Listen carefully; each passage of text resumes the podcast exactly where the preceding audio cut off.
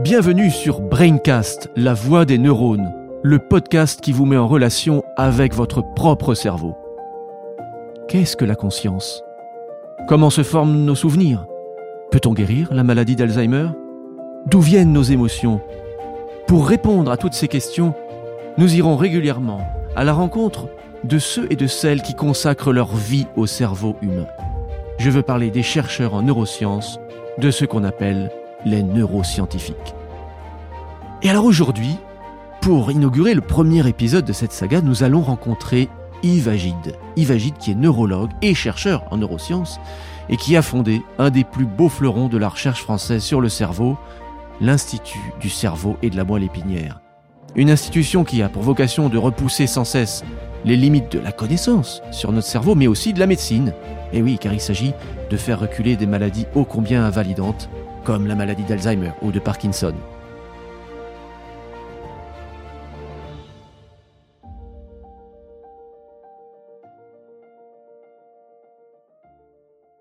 Yves Agide, bonjour. Bonjour. Le cerveau. On a coutume de dire que c'est l'organe le plus complexe de l'univers, avec ses milliards de neurones, ses myriades de synapses. Et finalement, ce cerveau, euh, c'est notre vie, nos pensées, nos souvenirs, nos désirs, nos joies, nos peines. Alors aujourd'hui, avec tous les progrès qu'on a faits, notamment avec l'imagerie cérébrale, est-ce qu'on peut commencer à dire qu'on comprend comment il fonctionne? On commence à comprendre comment il fonctionne, euh, et donc à comprendre comment il dysfonctionne dans la, pathologie euh, neurologique et psychiatrique. la, question de fond que vous, posez, au fond, c'est comment un cerveau humain, je parle de si on se consacre au cerveau humain, qui est de la matière, produit quelque chose qui est incolore, inodore, qui n'a pas de goût, etc. Bref, qui est euh, immatériel, qui est la pensée. Hein. Alors, il y a eu des grands courants entre guillemets dualiste jusqu'aux dernières années parce qu'on ne savait pas comment ça marchait un cerveau et maintenant on sait comment à peu près comment mmh ça marche et cette connaissance va de manière exponentielle surtout depuis une vingtaine d'années et donc on peut peut-être commencer à aborder cette question fondamentale comment un cerveau euh, matériel produit une pensée immatérielle et comment euh, un cerveau euh, matériel mais qui ne fonctionne pas bien peut produire des pensées anormales, par exemple en psychiatrie, mmh ou des troubles divers, neurologiques de, type paralysie, cécité, surdité, troubles de la perception, de la stratégie, difficulté de mémoire, mmh etc. Alors c'est étonnant parce que cette, ce petit cerveau, ça fait un peu moins de 3 livres, hein, 1300 grammes chez la femme, 1350 chez l'homme parce qu'ils sont un peu plus grands. Ça comprend, on dit 85 milliards de neurones. On ne parle que des neurones, par parenthèse. En réalité, euh, ça n'est que la moitié, puisque l'autre moitié du cerveau, c'est d'autres cellules dont on parle très peu, qui étaient considérées comme des cellules de soutien, euh, si vous voulez, comme une sorte de ciment qui permettait aux neurones d'exister, parce qu'on ne peut pas imaginer les neurones qui sont tout seuls dans, le vide, dans la mmh tête. Et en réalité, ces cellules qu'on appelle gliales, ça vient de glu, c'est pour ça qu'on les mmh avait appelées gliales, ont probablement un rôle beaucoup plus important que prévu. Donc, euh, le, mystère d'antan devient au fond une, énigme. Et les énigmes, on est là pour les résoudre. Uh-huh. Donc euh, l'idée, c'est qu'on va un jour parfaitement comprendre comment fonctionne, jusqu'à un certain point en tout cas, et en particulier répondre à cette question fondamentale euh, des fonctions mentales sous-tendues par le fonctionnement cérébral. Oui, parce que vous dites un, organe matériel qui donne naissance à quelque chose d'immatériel. Est-ce que tout le monde est prêt à accepter cette idée que finalement c'est mmh. une machine à produire de la, de, la pensée et que, et que peut-être il n'y a pas finalement de dualisme Oui, mais ça vous... Bon, c'est clair que je, la plupart des scientifiques, je pense à peu près tous, qui travaillent sur ces domaines sont monistes.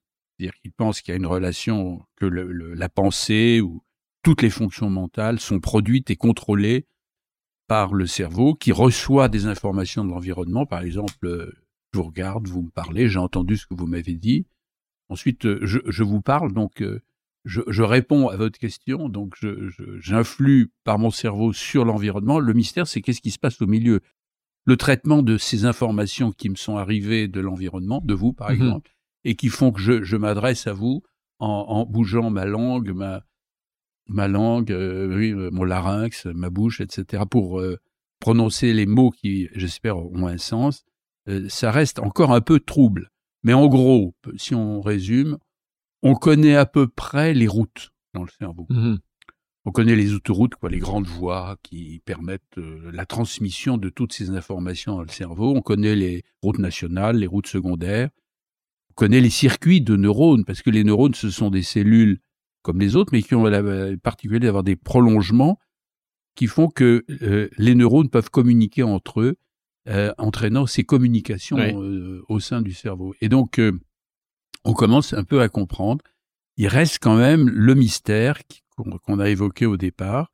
Et ce mystère, on va pas le résoudre en, en, en, quelques minutes, parce que entre les premiers animaux sur Terre, il y a un peu moins d'un milliard d'années, et aujourd'hui, euh, au cours de l'évolution, euh, par exemple, notre pensée s'est élaborée. Il a fallu euh, plusieurs centaines de millions d'années, Mhm. et c'est pas en quelques minutes qu'on va résoudre ce problème. Mais ce qui est extraordinaire, c'est qu'au cours des dernières 50 années, puis je disais, comme je disais, au cours des toutes dernières années, vraiment, les progrès sont absolument spectaculaires. Et voilà. Oui. C'est une énigme, pas un mystère. 85 milliards de neurones, et alors quand ça commence à, à se dégrader, ça donne euh, des maladies. Ben oui, Oui. ça- les maladies euh, dans le système nerveux, ça comprend les nerfs à la périphérie, le- la moelle épinière, puis le- l'ensemble du cerveau. Mais parlons du cerveau. Eh ben, d'abord, on a toutes les maladies qui sont à l'extérieur. Si vous avez une tumeur, bon, ben, elle est là où vous avez un vaisseau qui se bouche, c'est comme à la périphérie euh, dans le reste du corps. Euh, ça donne des accidents vasculaires cérébraux. Mais il y a des maladies qui sont spécifiques à- au cerveau. D'abord, sont les maladies neurodégénératives qui touchent le cortex cérébral, c'est-à-dire la Mhm. couche périphérique du cerveau, la plus importante, la plus nouvelle, la plus spécifique à l'homme. Ça donne des maladies du type Alzheimer. Il y a des structures plus profondes qui sont, peuvent euh, ne fonctionner mal, comme euh, les, ce qu'on appelle les nœuds gris centraux, qui peuvent donner des maladies comme la maladie de Parkinson. Vous avez aussi des, mala- des maladies neurodégénératives de la moelle épinière. Alors, dans, dans tous ces cas-là, c'est une mort prématurée des neurones, qui est assez sélective. C'est pas tout le cerveau. Ça, ça c'est le numéro un. Comme vous le savez, c'est un grand drame euh, social et donc, économique et politique pour l'avenir. Mais on a d'autres maladies qui sont spécifiques. Euh, la sclérose en plaques, euh, les épilepsies, hein, c'est très fréquent, et beaucoup d'autres, maladies génétiques, euh, notamment de l'enfant, etc. Puis il y a quelque chose dont on ne parle pas assez, c'est toute la psychiatrie. La psychiatrie, je crois que c'est à peu près 30% du budget de la santé. C'est énorme. Alors je parle pas euh, de la petite dépression ou du trac que vous pouvez avoir, comme euh, moi je l'ai parfois, euh, en se rendant à notre bureau, par exemple, en disant, oh là là, c'est c'est pas très marrant. Non, je parle de la vraie psychiatrie, des maladies lourdes, euh, la schizophrénie, l'autisme, les, les grands troubles obsessionnels compulsifs, surtout la dépression. En Europe, il y a presque 5 millions de, de grands, grands déprimés, si vous voulez, Mhm. de maladies déprimées qui sont des maladies organiques, hein, qui pas parce qu'on a un souci, ce qui est tout à fait normal. Voilà. Donc tout ça fait un ensemble de maladies considérables. Mhm. Et je crois que les, les, les citoyens commencent à se rendre compte de l'importance qu'il y a à bien comprendre comment fonctionne le cerveau pour traiter justement efficacement Oui. ces maladies.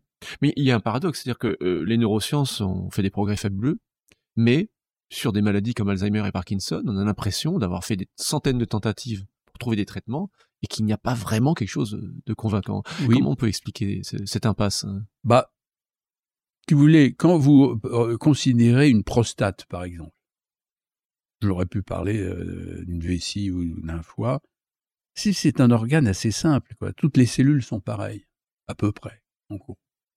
Trois, quatre types cellulaires, puis c'est toujours le même. C'est c'est comme une grosse machine, ou un cœur, c'est une Mhm. pompe, etc.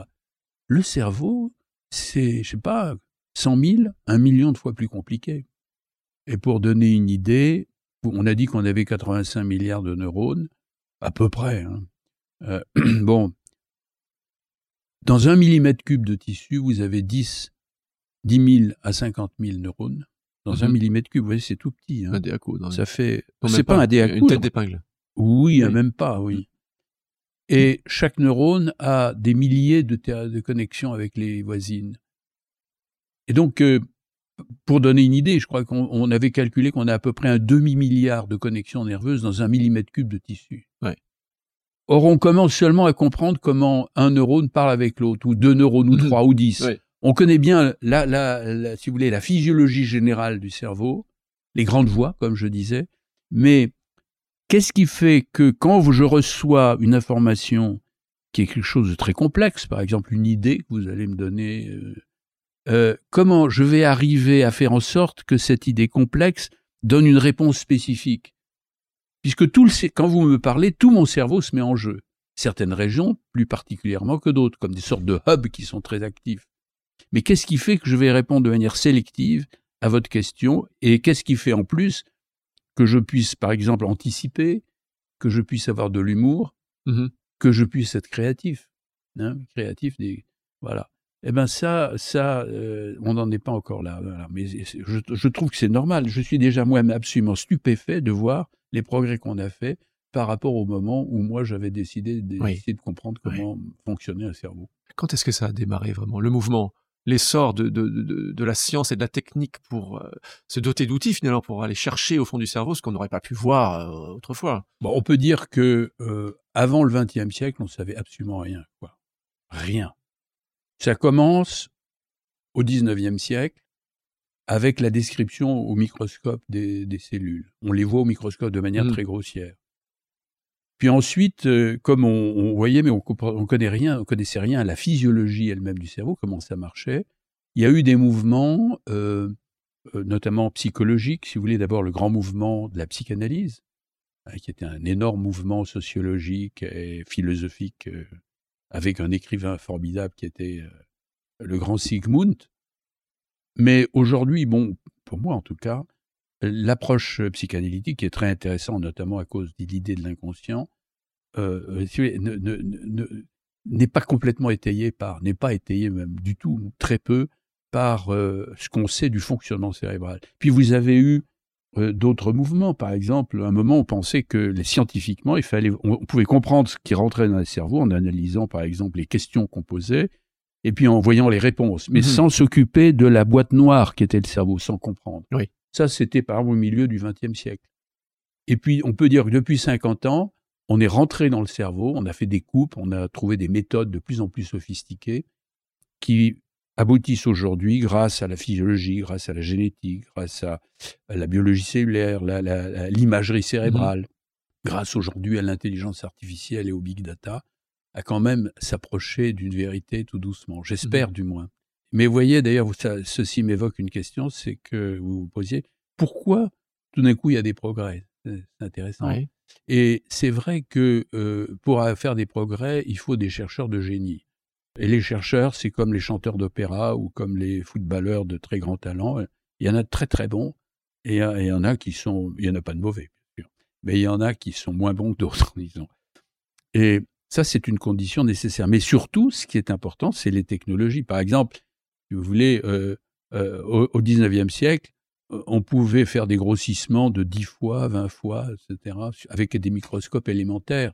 Aujourd'hui, on a des machines qui permettent de voir en cinéma pratiquement quelques cellules au milieu du cerveau en trois dimensions. Mmh c'est extraordinaire. Si vous voulez. En, imagerie cérébrale, vous pouvez voir les activations des cellules nerveuses in vivo, comme, euh, comme ça se passe, la dynamique. Mmh. On voit mmh. les activations, on voit des courants qui passent à travers le cerveau, etc.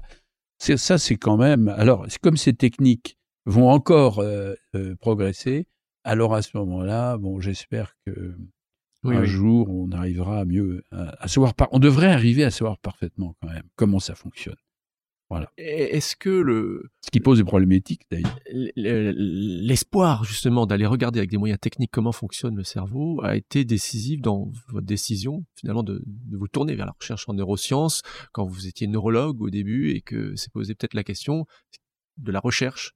Euh... moi c'est un hmm. petit peu particulier. J'avais une mère qui était artiste, mon père était faisait de la recherche déjà, donc j'ai toujours été un peu dans cette idée de la créativité, de la découverte. Euh, qu'est-ce qu'une découverte hein, et, du cerveau? Parce que ah, moi je me rappelle très bien d'ailleurs pourquoi j'ai commencé. C'était euh, en lisant un article d'un scandinave qui s'appelait Iden sur la mémoire qui avait trouvé soi-disant on, s'est aperçu que c'est une erreur euh, une molécule qui était la molécule de la mémoire. Vous avez trouvé ça fabuleux parce que vous avez, vous, avez 16 euh, ans, puis vous, 18 ans, je sais plus. Vous, trouvez ça Je lui ai dit, c'est ça qu'il faut faire, c'est pour ça que j'ai fait médecine, etc. Mais moi, j'ai mis du temps à comprendre ce que c'était qu'une, malheureusement, ce que c'était qu'une découverte, qu'il s'agissait pas seulement de décrire des choses et de voir ce qui se passait, de mettre des gens dans une machine ou des animaux, de faire des expériences, regarder. C'est en faisant de la recherche, que, en essayant de la faire le mieux possible, le moins mal possible en tout cas, on a fini par avoir cette idée qu'il fallait absolument faire des bons dialectiques, et des ruptures, c'est-à-dire il faut prendre des risques, il faut aller contre les idées reçues. Par exemple, ce que je vous ai dit tout à l'heure, il y a probablement, par exemple, sur certains points que j'ai évoqués, il y a certainement des gens qui seront en désaccord. Mmh Mais euh, la contradiction fait partie du jeu scientifique, car la science n'est pas là pour donner une vérité absolue comme une euh, religion, par exemple. Non, elle, la, science s'approche d'une vérité, elle s'y approche de plus en plus, et voilà. Alors pour le cerveau, c'est plus difficile que pour la prostate ou pour la vessie.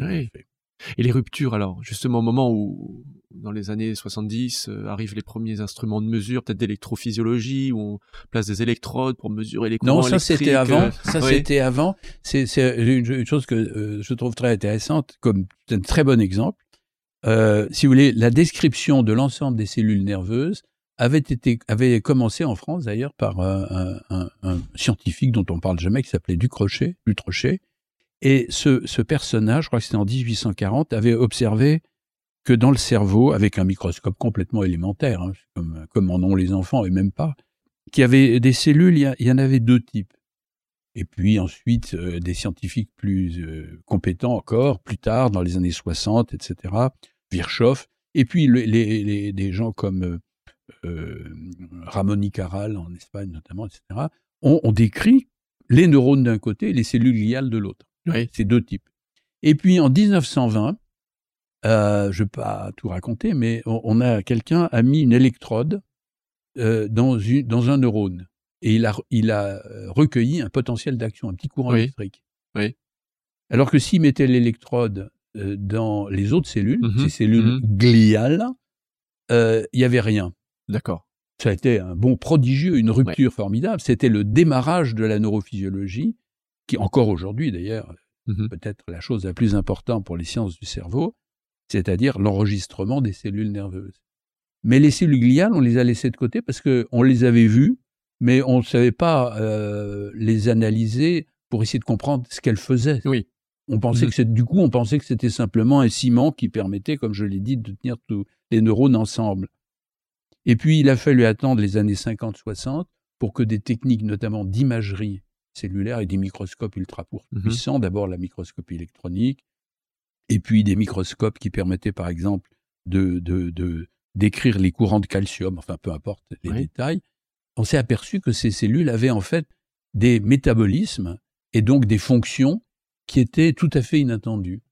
Et je ne veux pas rentrer dans le détail, mais aujourd'hui, je pense que, par exemple, si on veut comprendre, euh, répondre à la question fondamentale que nous, vous m'avez posée au départ, à quoi sert un cerveau finalement, c'est-à-dire qui fait de la pensée, il faut penser non seulement avec l'idée des neurones qui sont ces routes qui communiquent entre elles qui permettent de traiter les informations, mais en plus des cellules gliales et sans entrer dans les détails, elles ont des propriétés aussi fantastiques que celles des neurones. Oui, mais on n'y a presque pas fait attention, comme vous le dites. Non, on n'y a pas fait attention parce que, encore une fois, c'est l'idée, c'est que la technologie, les méthodes, mhm. l'invention des, donc l'ingénierie, nous sommes dépendants de l'ingénierie. Et euh, pour donner une idée, je pense que pour l'avenir, outre l'intelligence artificielle, enfin, je veux dire l'informatique, les mathématiques, je devrais dire, les mathématiques qui permettent de modéliser, etc je pense qu'il faut songer pour les, pour les chercheurs en neurosciences, ils doivent se tourner de manière sérieuse vers des choses comme la biochimie structurale, hein, les molécules elles-mêmes, mm-hmm. Regardez comment, quelle est leur composition, et aussi la physique, la biophysique. Euh, vous voyez, euh, c'est des choses qui, pour l'instant, c'est malheureusement encore des domaines encore séparés. Il y a des physiciens qui sont très performants, on a des prix Nobel, comme vous le savez, euh, mmh. On a des chimistes qui sont euh, extrêmement euh, astucieux, etc. Mais il y a encore le pont n'est pas parfaitement établi ou insuffisamment établi mmh entre les neurosciences d'un côté et la physique et la chimie de l'autre. Donc une découverte, c'est une rupture. D'après ce que vous me dites, on est un petit peu enfermé dans des instruments qui ne voient que l'électricité ou le signal d'IRM, et il faudrait aller vers d'autres techniques pour envisager une rupture. bah, euh, y a, Là, il y a deux idées. La première, c'est d'être polyvalent, c'est-à-dire pour répondre à une question, c'est comme pour euh, la gestion d'une entreprise ou la politique d'un pays, euh, vous pouvez pas avoir un seul instrument, une seule type de pensée. Mhm. Il faut être polydisciplinaire.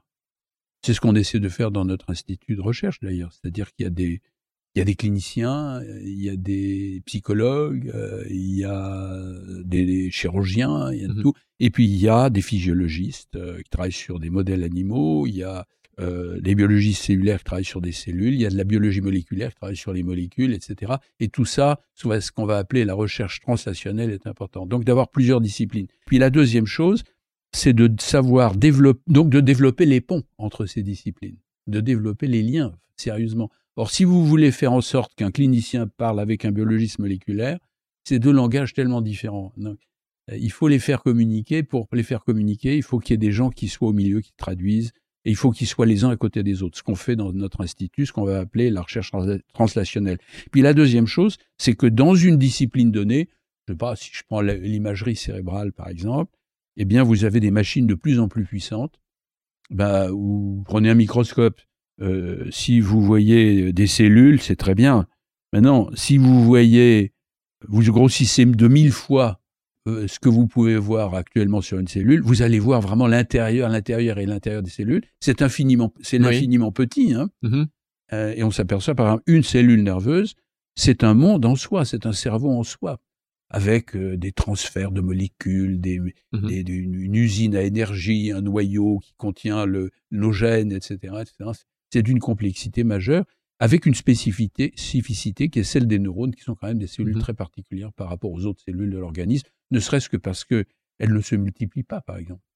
Vous avez dans votre cerveau euh, 85 milliards, peut-être 86, je sais pas, 85 milliards de cellules, euh, de neurones, et euh, quand vous serez centenaire, vous les aurez toujours. Si vous n'avez Oui. pas de maladie Oui, neurodégénérative. oui, oui, d'accord. Alors, si, si chaque neurone déjà est d'une complexité quasi infinie, comment espérer, comme vous l'espériez tout à l'heure, euh, rendre compte du fonctionnement de ces 85 milliards de, de neurones euh, en, en réseau? Est-ce que ça veut dire qu'il faut aller euh, prendre en compte justement la complexité jusqu'au niveau des, des, du noyau, des molécules, de la machinerie cellulaire, ou est-ce qu'il faut se... Ben, Comme je le dis, je crois qu'il faut d'abord euh, être euh, anticiper les technologies à venir. Euh, Aujourd'hui, ce qui est évidemment très à la mode et peut-être le plus important, c'est l'informatique, les statistiques, euh, bon, ce qu'on va appeler l'intelligence artificielle, qui permet, euh, qui, qui certainement va permettre un bon dialectique considérable. C'est déjà fait, on s'en. Même en médecine, d'ailleurs, même en médecine, dans la prise en charge des malades. Ça, c'est donc la technologie. Mais l'autre chose, c'est aussi d'avoir une bonne culture générale. je pense. Et les chercheurs, je, souvent, je, je m'inquiète un peu parce que c'est tellement complexe que les chercheurs ont tendance à se concentrer de plus en plus sur ce qu'ils font en négligeant le reste. Et vous savez, les grandes découvertes, c'est souvent fait par euh, quelqu'un qui, par analogie, a vu quelque chose qui se passait dans un domaine tout à fait différent. Oui. Je sais pas, dans la cristallographie, par exemple, ou euh, dans la physique nucléaire. euh, des choses tout à fait à côté et qui des concepts qui sont pris dans d'autres disciplines qui peuvent être transposés dans la nôtre avec euh, grand profit. Mhm. Vous avez beaucoup travaillé sur les, les parties enfouies du cerveau aussi, pas uniquement sur le cortex. Euh, ce qui vous a amené à réfléchir euh, au subconscient? Vous Ah oui. vous parliez de, de, de Freud tout à l'heure, en disant que les concepts de la psychanalyse n'étaient pas étayés scientifiquement. Est-ce que du côté du, justement des mécanismes non conscients de régulation euh, de l'action ou, ou de la motivation, il n'y a pas une sorte de parallélisme avec le, le Si. subconscient psychanalytique Si, mais je voudrais préciser ce que je veux dire. Ce que je veux pas dire que la- l'approche psychanalytique euh, n'est pas étayée. Elle demande à être étayée. Donc, euh, c'est c'est- c'est- d'ailleurs Freud parlait d'interprétation. C'est très difficile de, de valider scientifiquement les grandes hypothèses euh, psychanalytiques. Mais euh, l'inconscient freudien, je pense que ça, ça a un sens vraiment. C'est-à-dire l'idée du refoulement.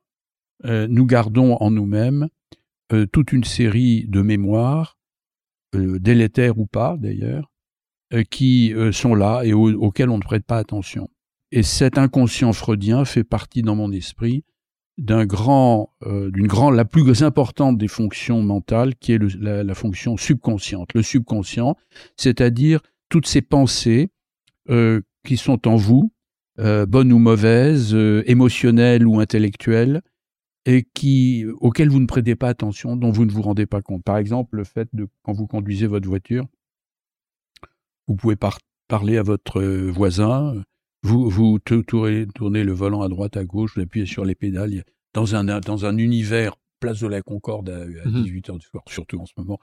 Euh, c'est, et tout ça, vous le faites de manière automatique, sans y penser. C'est ça. Et on est tout le temps en état de subconscience, ce qui est différent de la conscience au sens de se rapporter à soi-même, c'est-à-dire qui est une activité euh, qui n'est pas complètement automatique. Par exemple, quand je vous parle, j'agite euh, mon, mon, larynx, un organe extraordinaire, me permet d'avoir cette élocution. Je ne pense pas à chaque lettre que je vais dire. Oui. Mhm. Le sens de ce que je dis n'est pas. Alors, l'élocution est automatique, mais en revanche, ce que je dis n'est pas complètement automatique. Du moins, j'espère. Mhm, mhm. Et il y a une troisième chose, alors ça c'est ce qu'on va appeler la conscience, tout le monde est à peu près d'accord sur la définition de la conscience, encore que, il y en a tellement. Et puis il y a une troisième chose, c'est ce qu'on appelle la métaconscience ou l'inconscient cognitif, c'est-à-dire à un moment d'avoir une pensée sur, sur, sur sa propre pensée. Je me dis, tiens, euh, je suis en face euh, d'un monsieur très sympathique, et pourquoi je, qu'est-ce que je suis en train de faire ici, par exemple? J'ai une pensée sur ce mmh. que je fais, sur ce mmh. que je ressens, etc. Donc ça, c'est ce qu'on va appeler la métaconscience différent de la conscience, qui est le fait de se rapporter à soi en permanence sur tout ce qui se passe, mais de manière euh, non automatique, et l'état subconscient, qui est tout ce qui est automatique dans nos comportements. Et ce qui est intéressant, c'est que cette subconscience, elle est sous-tendue par le fonctionnement de structures profondes dans le cerveau, qui représentent un cinquantième du poids du cerveau, et qui jouent le rôle essentiel dans tous nos comportements automatiques. Mmh. Marcher, conduire, euh, jouer, danser, euh, faire du sport, jouer au tennis, etc. Même chose pour l'intellect, parce qu'on a des pensées qui sont un peu toujours les mêmes. Hein, etc. Et donc ça, ça c'est un point nouveau, et je penserais que notamment dans le domaine de la psychiatrie, où on a des pensées anormales et des émotions anormales, involontaires, mmh euh, euh, on devrait, les psychiatres, euh, la recherche en psychiatrie devrait s'intéresser plus au dysfonctionnement de ces noyaux gris centraux profonds pour trouver des nouveaux moyens thérapeutiques. Parce que vraiment, en psychiatrie, on a besoin de trouver des mmh. médicaments efficaces. Est-ce qu'il y a des moyens d'intervenir directement sur ces structures centrales du cerveau Oui, oui, oui. Bah, d'abord, il y a des médicaments extraordinaires, on ne mmh se rend pas compte. Hein, mais parle pas, encore une fois, de la petite psychiatrie de tous les jours. Mais la grosse psychiatrie, vous savez que bah, les antidépresseurs, les antipsychotiques, les neuroleptiques, euh, les anxiolytiques pour des attaques de panique, les grandes angoisses, on n'a plus l'habitude, mais dans la grosse psychiatrie, ce sont des médicaments qui ont changé quand même le sort de tous ces pauvres patients qui sont atteints par ces affreuses maladies. On n'a pas de médicaments directs pour l'autisme. Alors, une des comme on commence à comprendre comment fonctionne le cerveau, en effet, on, on a pu, en comprenant exactement les lieux prééminents, prédominants où il y avait des dysfonctionnements, par exemple, un exemple classique est celui des troubles obsessionnels compulsifs, les mhm. TOC. Euh, on a observé, notamment à l'ICM, que certaines structures étaient vraiment dysfonctionnantes. Et donc, euh, en mettant des électrodes, en introduisant des électrodes, comme on le fait classiquement dans la maladie de Parkinson maintenant, dans ce type de maladie, c'est rare, hein, on est toujours mhm. dans le domaine de la recherche, on peut arriver à supprimer les compulsions et les obsessions de certains malades euh, qui sont dans des états gravissimes. Je ne parle pas de quelqu'un qui a un TOC comme, euh, comme vous et moi, on a tous un petit peu, des, un petit peu de TOC, euh, c'est normal. Mais il y a des gens qui ont envie de, de, de, se tuer parce que tellement c'est insupportable ce genre de maladie. Dans ces cas extrêmes résistants au traitement, il y a eu quelques succès mm allant cibler directement dans le cerveau la structure dysfonctionnance par excellence avec, euh, vous savez, une électrode, puis on met un fil qui passe sous la peau, un pacemaker, avec des résultats satisfaisants, pas toujours dans tous les cas. Donc je crois que là, il faut bien qu'on comprenne qu'on est vraiment encore dans le domaine de la recherche. Mais j'espère un jour qu'on trouvera, qu'on va faire des progrès formidables en psychiatrie. Aujourd'hui, c'est le moment de faire de la recherche en psychiatrie. Je m'adresse aux jeunes gens. Et donc ça, c'est ciblé des, des, parties du cerveau qui sont, selon votre terminologie, de l'ordre du subconscient. Oui, alors c'est ça, oui, vous avez raison, c'est intéressant. C'est pas dans le cortex cérébral. C'est dans le, ces structures profondes. Pourquoi? Parce que là, il y a une concentration dans ces structures profondes de l'ensemble des informations du cortex, si bien que on peut, en touchant euh, un, volume, enfin un petit nombre de neurones, quelques milliers de neurones, on peut, si vous voulez, interrompre une voie, un circuit qui ne fonctionne pas bien, qui est par exemple, je prends un exemple simple, qui, qui, est, qui est hyperactif, mm-hmm. un petit bout de circuit qui est hyperactif. Si vous arrivez à l'inhiber spécifiquement dans un endroit spécifique du cerveau, et si c'est vraiment la bonne cible, vous pouvez arrêter tout. Exactement comme quand vous coupez une rue, bah vous, oui. Euh, s'il y a des problèmes, bah vous allez euh, vous allez dégager la rue. Mhm. Donc c'est quelqu'un par exemple qui, qui passe l'aspirateur 4 heures par jour chez lui et à cause d'un ah, bah, circuit de ce type-là. Moi je vous parle de gens qui passent l'aspirateur 12 euh, heures par, par nuit. Hein. Des gens qui par exemple se lavent les mains parce qu'ils ont une phobie de la, propreté, ils ont une obsession mhm. de la propreté et par compulsion ils se lavent les mains, ils se lavent les mains, ils se lavent les mains. Moi j'ai eu un malade qui se lavait tellement les mains dans la journée qu'il avait les bras en sang, non seulement les mains mais les bras en se lavant 50 euh, fois par jour, 100 fois par jour. Des gens, j'ai vu un patient qui avait des, des compulsions comme ça, des, des rituels, ce qu'on mmh appelle des rituels, sachant qu'il en souffrait, il savait très bien que c'était idiot, il pouvait pas s'empêcher de le faire. Euh, plus de 12 heures par, par, par jour, par exemple. cette personne avait envie de se tuer. Alors là, on peut, euh, on peut essayer en se disant qu'en plus ces méthodes sont réversibles. Il suffit de retirer l'électrode. On ne détruit pas, si vous voulez. Il faut faire attention éthiquement, vous pensez bien qu'il ne faut pas revenir en arrière sur les, les drames de la psychochirurgie oui, longtemps. Il semblerait que ça existe toujours, la psychochirurgie, qui est un petit retour en grâce. Euh, il y a eu certains ouvrages qui sont parus de neurochirurgiens qui considèrent que dans certains cas, l'ablation d'une petite partie, justement, de, de Moi, je suis assez opposé euh, à ça. Je, suis, je suis complètement opposé à ça. Pourquoi? C'est la même chose pour euh, la mise en place de cellules souches dans le cerveau, la thérapie génique, parce que là, vous faites quelque chose qui est irréversible. Si vous mettez des gènes dans un endroit du cerveau pour compenser, euh, mm-hmm. c'est louable, hein, l'idée est importante. Mais comme on ne comprend pas ce qu'on fait, je pense qu'il faut faire attention qu'on ne joue pas à l'apprenti sorcier, parce que là, euh, il y a des problèmes éthiques considérables. Tant que c'est réversible, mm-hmm. je, trouve qu'il n'y a pas de problème. Si on fait une destruction du, du cerveau, comme dans Vol au-dessus d'un nid de coucou, on faisait, vous savez, c'est lobectomie frontale avec des gens qui devenaient complètement gâteux. Euh, bon, ça c'est inadmissible. Hein. Et aussi le fait que chaque cerveau est configuré euh, un petit peu différemment ah ben, des autres. Est-ce que ça veut dire qu'il faut aller vers euh, une neurologie personnalisée Ah ben certainement. Comme toute la médecine, la médecine de demain, grâce, je pense, à l'intelligence artificielle notamment, devrait être préventive, prédictive, participative, parce qu'il faut associer les malades. Elle doit être personnalisée. Et il se passera pour des maladies comme la maladie de Parkinson, par exemple, il y a plein de sous-types de maladies, mhm. plein de sous-types différents. Je pense qu'il se passera euh, ce qui se passe pour l'oncologie, vous savez, pour le cancer, où on arrive à guérir spécifiquement un type de cancer du sein ou du poumon très particulier. Et si on avait réussi à en guérir un, ah ben par récurrence, on finira par apprendre à guérir les autres, parce que mhm. les mécanismes sont différents d'autres ces maladies. C'était les quatre P, euh, préventif, prédictif, participatif et personnalisé. J'en rajoute un, un cinquième, c'est psychologique. Moi, je dis les cinq P, parce que je pense qu'il faut garder cette idée pour la médecine qui est fondée et validée par la science il faut garder cette idée que la médecine doit être clinique et ce qui est important, c'est de prendre en charge les malades. Mhm. Et un bon médecin, c'est quelqu'un qui est un bon psychologue. Quoi. Voilà. Donc c'est fondamental. Prédictif. Est-ce que c'est pas de la science-fiction? Vous savez, il y a toutes ces entreprises qui vous proposent de séquencer votre génome pour savoir le risque d'avoir telle ou telle maladie. Est-ce qu'on peut vraiment le faire? Est-ce que est-ce qu'on peut prévoir la trajectoire, que ce soit dans le fonctionnement cérébral d'une personne, dans sa psychologie ou, ou dans son, terrain de vulnérabilité à des maladies euh, somatiques euh. Chacun gardera sa, philosophie.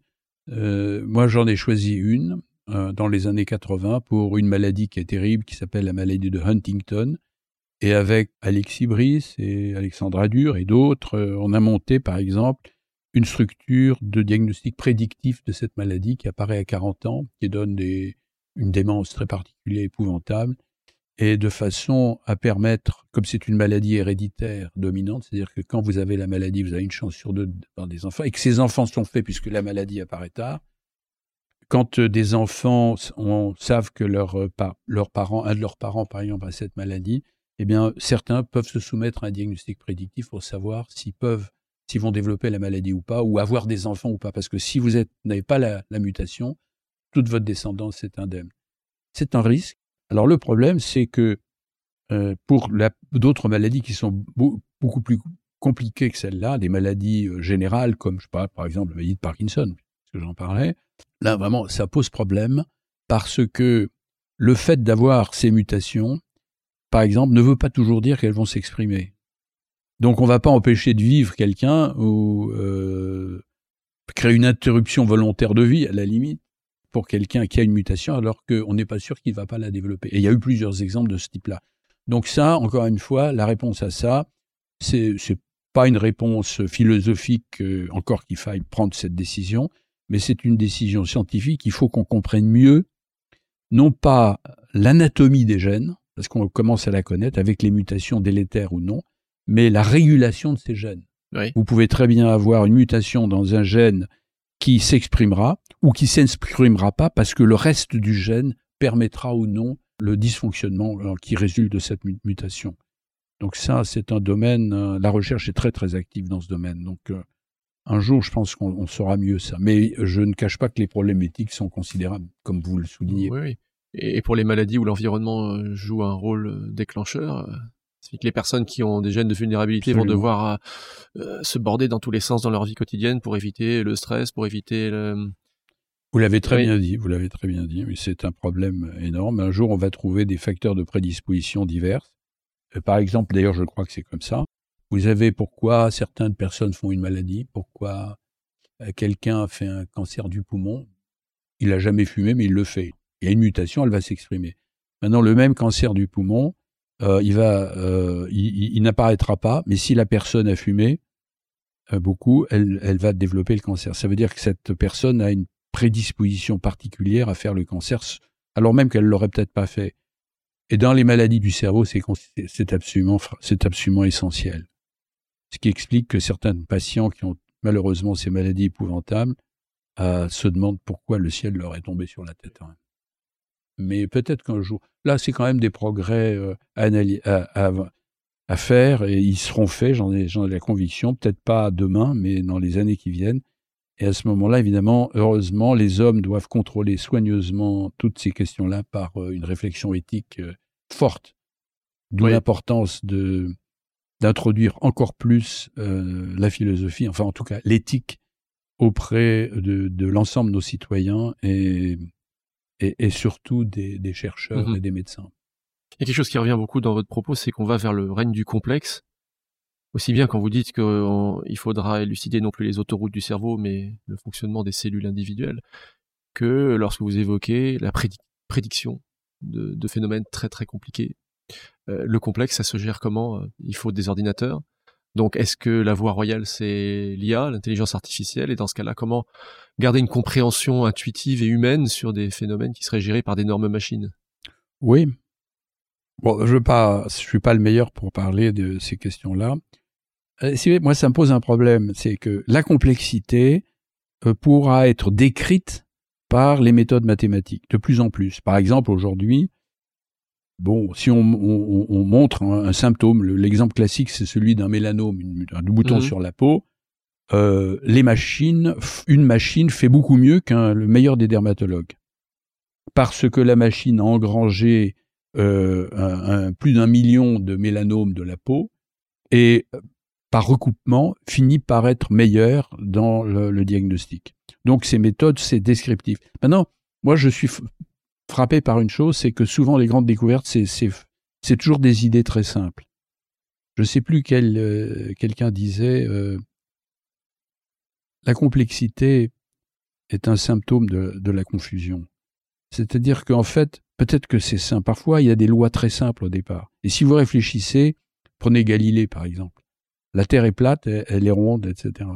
Euh, c'est une idée très simple, inimaginable, mmh contre toutes les idées reçues. Et parfois, euh, cette complexité, elle est sous-tendue par euh, une, une cause ou un mécanisme unique ou finalement très simple. Donc il faut garder l'espoir aussi que dans tout ça, peut-être, à l'origine de ça, il y a des lois assez simples qui gèrent tout ça. Mhm. Un peu comme en physique, euh, E égale MC2, Oui. qui a quand même révolutionné la, la- la physique, euh, la physique nucléaire. Quoi. Ça fait longtemps qu'on n'a pas eu une idée simple et lumineuse sur le fonctionnement du cerveau. Non, mais euh, entre Galilée et Einstein, il s'est écoulé plusieurs siècles. Euh, entre, comme je vous le disais, en gros, en moins de 100 ans, euh, bah, on a fait des progrès tellement extraordinaires. On peut peut-être imaginer. Enfin, j'espère que, en tout cas, derrière cette complexité, on trouvera des lois quand même relativement élémentaires. Mais pour trouver ces lois, il faut d'abord bien décrire de, de tout ce qu'on a. Mais c'est- tellement complexe qu'effectivement, là, l'intelligence artificielle, je pense, nous aidera Mhm. beaucoup. Quel est l'avenir de la neuroscience? Ben, je pense que les neurosciences, euh, elles sont, elles sont en pointe. hein, elles sont- Les découvertes sont exponentielles. C'est le domaine le plus important qui existe. Comprendre pourquoi les hommes se conduisent comme ils se conduisent, à l'échelle individuelle et collective, surtout à l'échelle collective, quand on voit ce qui se passe aujourd'hui dans le monde. Donc c'est la question la plus importante. Et euh, les progrès scientifiques de toutes les sciences réunies sont tels que euh, si on les met au service euh, des neurosciences, eh bien, on devrait quand même mieux comprendre et peut-être un jour tout comprendre de façon à améliorer le sort des hommes. J'espère en tout cas. Certains pensent que si on arrive à comprendre le fonctionnement du cerveau dans les moindres détails, est-ce que vous pensez possible? On pourrait le reproduire, le reconstituer de façon artificielle, même télécharger. euh, Le mot est un peu. Oui, il y aura des robots. Je vois Ouais. pas pourquoi il n'y aurait pas des robots. On sait faire des robots qui ont des pensées élémentaires, répétitives, évidemment contrôlées par l'homme. Mais le jour où des robots arriveront à apprendre à des robots, euh, le, le robot, il va falloir les contrôler. C'est un problème éthique euh, majeur, majeur. Oui, c'est vrai. Mais euh, peut-être que d'ailleurs cette connaissance sera infinie, c'est-à-dire euh, on n'arrivera jamais peut-être à, avoir un, tout complet. C'est comme l'univers. À moins que, moi je trouve qu'il y a un euh, grand parallèle entre les, neurosciences euh, et la- et l'astronomie. Voilà, c'est des physiciens, des, astronomes qui essaient de, voir que- quelles sont les limites de l'univers, qu'est-ce que c'est que cet univers qui est c'est extraordinaire, si vous voulez. Les, les distances, c'est monstrueux, c'est monstrueux, c'est inimaginable. Eh bien, je pense qu'en petit, c'est aussi, euh, c'est aussi complexe et aussi inimaginable. Donc, euh, peut-être qu'on tendra, à- peut-être que l'homme disparaîtra avant qu'on ait tout compris, mais en tout cas, pour la, la santé euh, et le bonheur des- de, de nos citoyens, on n'a pas le choix. De toute façon, les progrès se font, ils sont comme ça. Euh, c'est, je crois que l'humanité n'a pas à en souffrir quand même. Et le tout, c'est de bien le contrôler. Et les machines pourront avoir une conscience un jour? Ben, si une machine arrive à penser, et si, comme on le disait tout à l'heure, la conscience c'est une pensée sur une pensée, je pense que je pense. Je pense que je suis en face de vous. Mhm. je, je pense que je perçois cette bouteille d'eau sur la table, etc. La conscience étant une pensée de pensée, si on comprend ce qu'est une pensée, on devrait comprendre ce que c'est une pensée de pensée, donc, une, donc Oui. la conscience. Mm. Enfin, ça, c'est. Oui, c'est- C'est c'est- c'est une nouvelle euh, vision de l'homme, euh, une vision euh, évolutionniste, matérialiste, euh, mécaniste. Euh, mécanistique, non. Non Parce que la mécanique euh, fait dans mon esprit euh, allusion à la mécanique. euh, à- Alors, si vous me parlez de mécanique quantique, peut-être. Connectiviste en tout cas. Bah, connectiviste, oui. c'est un mot, vous savez, les, les- les scientifiques inventent des mots. Connexionniste, je, je- Mm. je trouve que ça. C'est. On plaque des mots sur des théories à partir de quelques faits. Euh, C'est des grands mots, puis alors on se dit, ah oui, c'est du. Ça, ça résout rien du tout. Mhm.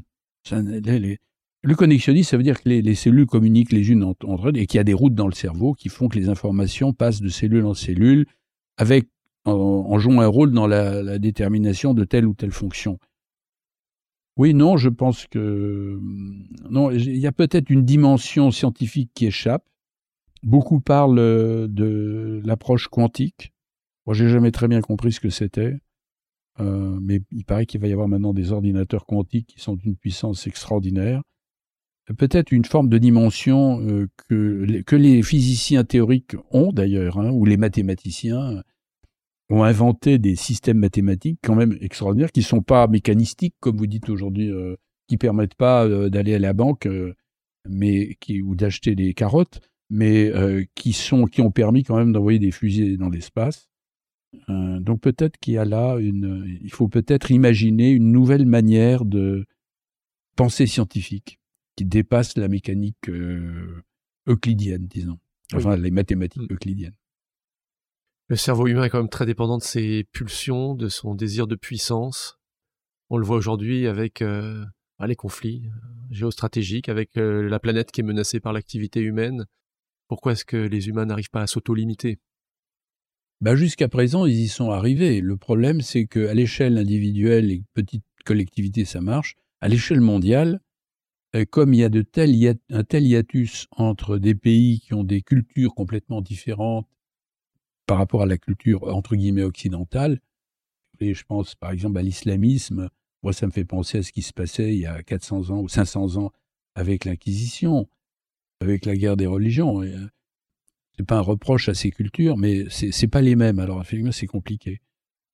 Oui, c'est compliqué, mais bon, euh, j'espère que quand même jusqu'à présent, les hommes ont réussi à s'autocontrôler collectivement. Enfin, j'espère que ça continuera. Et les, cultures, donc, ont forcément un impact sur la structure du cerveau. Oui, mais vous avez l'air de dire que euh, les neurosciences ne s'intéressaient qu'à l'intelligence, qu'à la chose intellectuelle. Non. Euh, moi, je vois le cerveau avec quatre grandes fonctions. La fonction, en effet, motrice, c'est-à-dire que, par exemple, je, lève le pouce, là, le moteur. La fonction intellectuelle, euh, par exemple, j'ai décidé de lever le pouce. La fonction émotionnelle, j'ai des satisfactions, je suis triste, etc. Et puis il y a une autre fonction dont on parle peu, qui est la fonction viscérale. le, corps, le corps est lié quand même à notre cerveau. Il faut voir le fonctionnement cérébral qui est le chef d'orchestre, qui est fondamental. Le reste c'est que des exécutants, mais ça compte quand même les relations avec le reste du corps, qui reçoit des informations, qui donne des informations au corps. Et puis euh, avec l'environnement, hein, c'est finalement fondamental. Alors, et, et, dans ces aspects viscéraux, il y a l'aspect euh, la sexualité qui est quand même fondamental puisque le but de l'homme, c'est de se reproduire et de se pérenniser. Donc ça fait quatre fonctions et il faut les analyser différemment. Et en particulier la fonction émotionnelle dont on parle assez peu. Assez, jusqu'à présent, on parlait toujours euh, des connaissances sous l'angle intellectuel. Il est clair que le cerveau, tout ce que j'ai dit pour ou dans notre échange sur euh, la fonction intellectuelle, le raisonnement, le jugement, euh, le calcul, la lecture, euh, etc., la mémoire, et existe pour les émotions. Euh, voilà. Donc c'est un domaine aussi, et d'où l'importance de tout ce qu'on vient de dire pour l'avenir de la psychiatrie, à mmh mon avis. Je vais terminer sur deux questions. Depuis que vous êtes lancé dans la neurologie et les neurosciences, qu'est-ce qui a le plus progressé, qui vous satisfait le plus, et qu'est-ce qui vous laisse le plus de regrets et d'insatisfaction? Oula. Moi, j'ai pas d'insatisfaction sur ce sujet-là. Euh, je trouve que ce qui est euh, très satisfaisant, c'est que euh, les, scientifiques travaillent en équipe et travaillent à l'échelle internationale. C'est une communauté qui échange des informations. Il y a de la compétition, c'est clair, mais quand même, il y a une volonté d'aboutir. Et en même temps, un contrôle. En France, en particulier, on a été les premiers. On a la chance d'avoir un comité national d'éthique. Il y a des réflexions éthiques à, tous les étages. Dans notre institut, on a un comité d'éthique pour la recherche elle-même, pour la recherche clinique notamment. Donc ça, je trouve que c'est satisfaisant. S'il y a quelque chose de peu satisfaisant, moi, ce qui me gêne, c'est l'obscurantisme. C'est-à-dire que les chercheurs et les gens qui jouent sur la connaissance, qui fondent leur euh, manière de penser sur la connaissance, la connaissance étayée mmh jusqu'à un certain point, mais les faits validés scientifiquement. Et en même temps, on voit des, obscurant, des obscurantismes. C'est-à-dire n'importe qui peut dire n'importe quoi. C'est vrai, notamment à cause des réseaux sociaux. Mais des gens ont des passions comme des, une idée religieuse, euh, des fous, des, des fanatiques, qui lancent des, des idées comme ça, qui font par exemple que moi, je trouve que c'est un drame, quoi. 40% des Français ne se vaccinent pas. Je peux pas comprendre ça. Alors qu'on a supprimé la tuberculose quasiment, qu'on a plus de poliomyélite, qu'on guérit la rougeole, qu'il y a complètement avec la vaccination. Pas que l'année dernière, il y a une dizaine de gosses de nourrissons, parce que c'est mortel là, chez un nourrisson, qui sont morts de rougeole et qui en plus diffusent la rougeole. Je ne comprends pas, enfin, je ne suis pas le seul, mais voyez, ce genre euh, d'idées qui est fondée sur des opinions par n'importe qui, qui lance une opinion qui est à la mode, avec talent parfois. Et, là, je crois que la science, ça, c'est ça le risque, la science doit, et les politiques, les, les, les philosophes doivent vraiment euh, tout faire pour essayer de lutter contre cet obscurantisme délétère pour la pensée humaine. Merci. Non, avec plaisir. Merci beaucoup de cet entretien. Merci à vous. C'était Braincast, la voix des neurones, le podcast de Cerveau et Psycho. L'entretien a été réalisé par Sébastien Boller, rédacteur en chef de Cerveau et Psycho, avec le concours de l'Institut du cerveau et de la moelle épinière dont on fêtera les 10 ans en 2020. Merci à Yves Agide, à Nicolas Renoncet et Mathilde Salomon pour la préparation et la réalisation de ce podcast. Vous pourrez retrouver cet épisode sur le site de Cerveau et Psycho, sur celui de l'Institut du cerveau et de la moelle épinière et sur toutes les plateformes d'écoute. L'occasion de nous faire part de vos retours qui nous seront extrêmement précieux et soigneusement pris en compte. À bientôt pour un prochain épisode de Braincast.